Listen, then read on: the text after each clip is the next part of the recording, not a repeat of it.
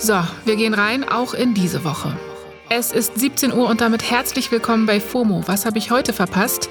Wir haben Montag, den 28. Februar 2022. Mein Name ist Esmin Polat und heute geht es um Anonymous vs. Putin, Silicon Valley vs. Putin und Hollywood vs. Putin.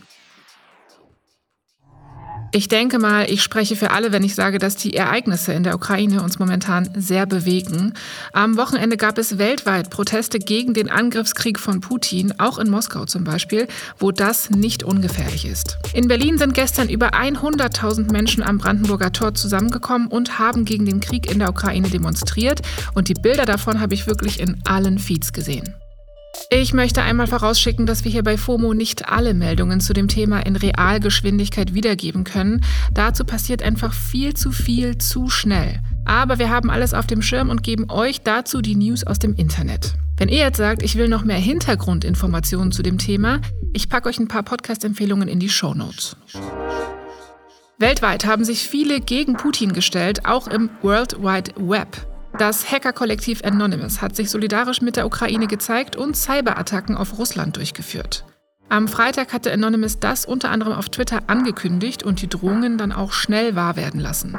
Quasi im Stundentakt haben sie ihre Angriffe bekannt gegeben. Unter anderem wurden folgende Websites offline genommen. Die Regierungswebsite, die Websites von Putin und die des russischen Verteidigungsministeriums und die Homepages mehrerer russischer Großkonzerne im Energiesektor. Sogar das russische Fernsehen ist nicht verschont geblieben. Auf mehreren Sendern sind plötzlich Bilder aus der Ukraine gelaufen. Kurz darauf hat Anonymous dann erklärt, dass sie die Datenbank der Website des russischen Verteidigungsministeriums im Internet geleakt haben. Auf Twitter hat Anonymous dann am Samstag nochmal dazu aufgerufen, ihnen zu folgen und geschrieben, wir rufen alle Hacker und digitalen AktivistInnen auf, sich zusammenzutun. Sollte dieser Krieg nicht mit Waffen gewonnen werden, wird er mit Cyberwaffen gewonnen. Demokratie und Freiheit werden Faschismus und Imperialismus zerstören. Okay.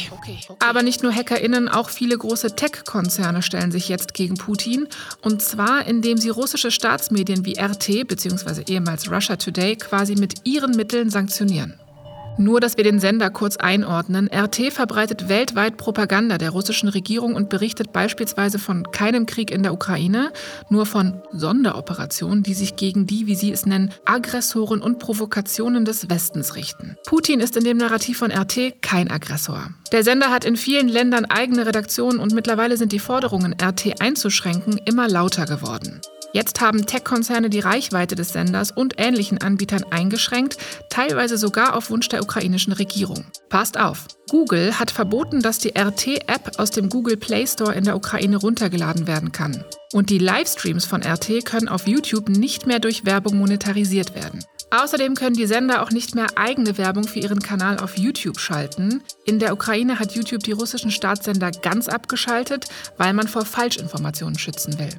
Auch Meta schließt sich an. Der Facebook-Sicherheitschef hat gesagt, wir verbieten russischen Staatsmedien ab sofort auf unserer Plattform überall auf der Welt Werbung zu schalten.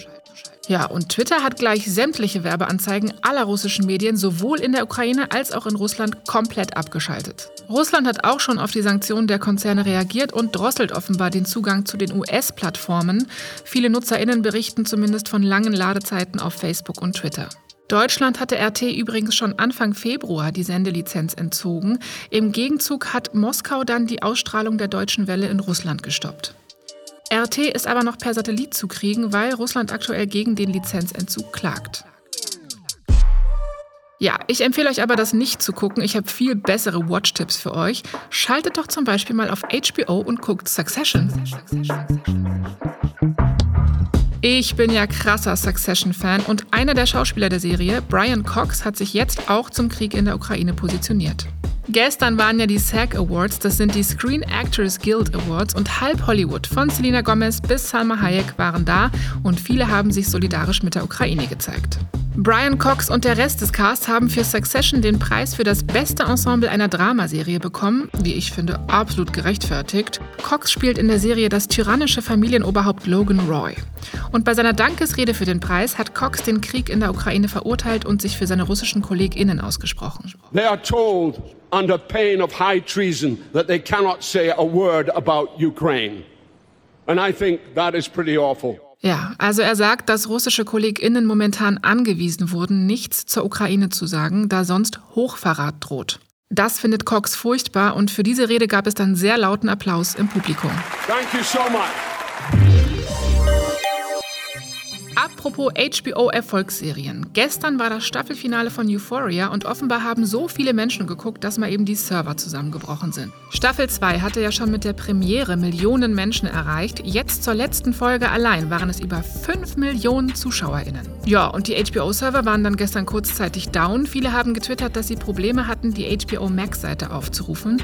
Nach kurzer Zeit ging es dann aber wieder. Ich sag's euch, möge das Internet mit uns sein.